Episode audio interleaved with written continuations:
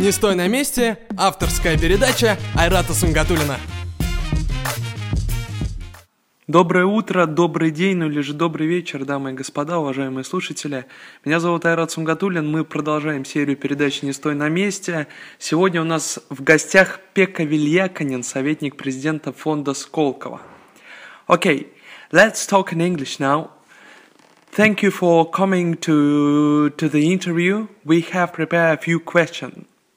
How to become an, an entrepreneur for a young man? Well, uh, there are many, many ways. I, I think that it's uh, my, my own way when I was 13 years old, a very young guy, was that I was living in the middle of forest, uh, not much to do. I wanted to have some money. I didn't want to be connected to my parents only. And uh, I was thinking how to make money. So it was very. Then there are other directions. Some people become entrepreneurs that they are good on science, for example and then, then they invent something and they start selling it and so forth. I think in general, uh, how to become an entrepreneur is that you have to be quite good with the people. You have to find different people around you. You have to trust people. This is difficult for many Russian colleagues. Yeah. That by, by definition, I, I have known you as, an Yes. ex- as a, I have known you less than an hour. I trust you. Oh, I mean, basically, and, and, and, and if you if you start by assumption that you need year to get to know the person, Yes. it's quite you lose a lot of time. Oh. So I am um, I'm, I I trust people by the by definition. You might be total asshole, but we will see it later. so, so no, no, but but you see the point. Then the third one is that uh, being the entrepreneurship doesn't fit to everyone.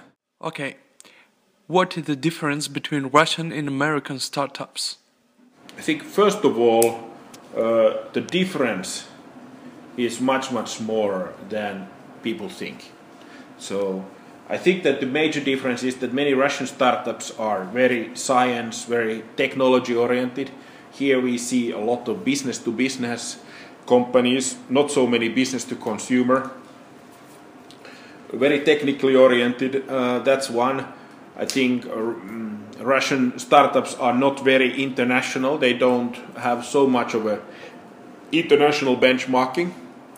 It's weird because Russians are great to travel. You are a lot in uh, foreign countries. Uh, Wherever you go, you see Russians. But uh, the entrepreneurs are not very active on the international startup communities yet. But we try to correct that.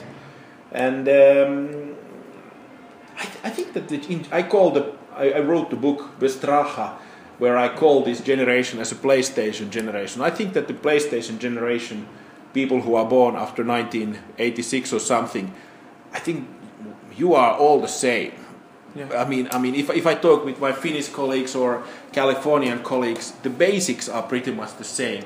You just need to push a little bit to the right direction, and you can do miracles.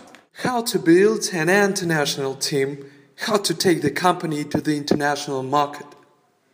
No, I think, of course, there are expensive, difficult ways, and, and but many startups doesn't have a luxury of having big budgets and millions of dollars to spend on that. I personally, I personally trust hundred percent on the concept where, where uh, companies will get international workforce, exchange students, or uh, something like that um, from the universities. I would, I would definitely uh, encourage that. Secondly, uh, being part of the international startup community. For example, the biggest European event, Slush, is in Helsinki every November. We took 400 Russians there. And if, if the best one are dealing with each other, they are building friendships, they might have now 500 Finnish friends. Uh, they will test their ideas. Business is done by people. It's not done by Excel. It's not done by any formal statements, but it's not done by presidents. It's not done by government. So all the people connections are very, very relevant. What do you wish to young entrepreneurs from Kazan?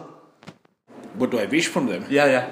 I think that Kazan is. Uh, I have always said that this Kazan is like. Uh, it, this feels like Finland. That everything is so small but very fast, and everything works very well. Every single detail.